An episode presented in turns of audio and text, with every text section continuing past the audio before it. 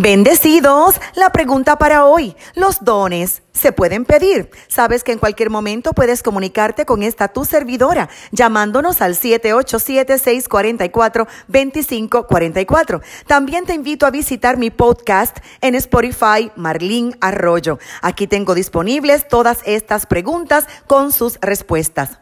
Los dones son regalos que el Señor nos da y Él decide a quién se los entrega. Estos regalos tienen un propósito y es edificar el cuerpo de Jesucristo. La primera carta a los Corintios, capítulo 12, versículo 4, cita, hay diversos dones, pero un mismo espíritu. El verso 7 cita, a cada uno se le da una manifestación especial del espíritu para el bien de los demás. Y el verso 8 los menciona, palabra de sabiduría, de conocimiento fe, sanidad de enfermos, poderes milagrosos, profecía, discernimiento de espíritus, hablar en otras lenguas y el interpretar las lenguas. Luego, en el verso 11 dice, y él reparte a cada uno según él lo determina. El apóstol Pablo le enseñó a la iglesia de Corinto que sí podemos desear y pedir dones al Señor, pero también les hizo una advertencia, que anhelaran los dones mejores, no por ser llamativos o por ambiciones personales, sino siempre pensando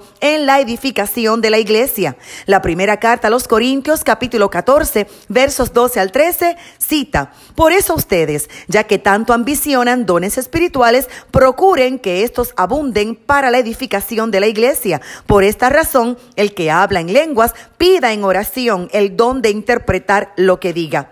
Creo firmemente que el secreto para recibir un don espiritual está en la capacitación que Dios nos da para obedecer su llamado. Porque cuando Él nos envía a hacer algo, nos nos equipa primero.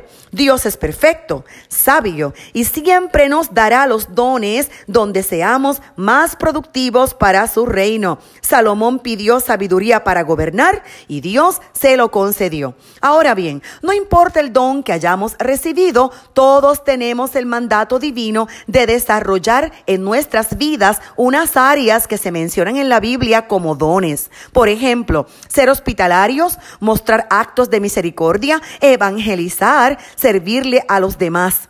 El Señor nos promete que mientras le seamos fieles y nos deleitemos en Él, Él nos concederá los deseos de nuestro corazón. El Salmo 37, versos 4 al 5 cita, Deleítate en el Señor y Él te concederá los deseos de tu corazón. Encomienda al Señor tu camino, confía en Él y Él hará.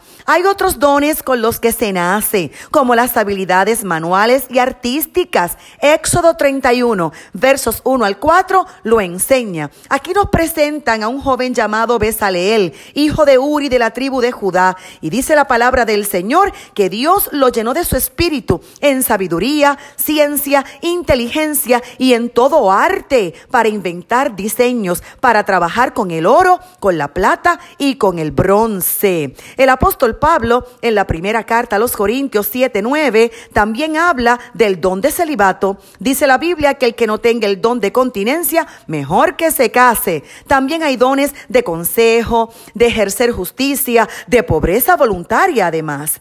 Yo te invito a leer mi libro, Dios viviendo dentro de ti. En él trabajé este tema. Finalmente recuerda que el Padre tiene muchísimos regalos para sus hijos. Pida con confianza, pero al final él es quien lo decide.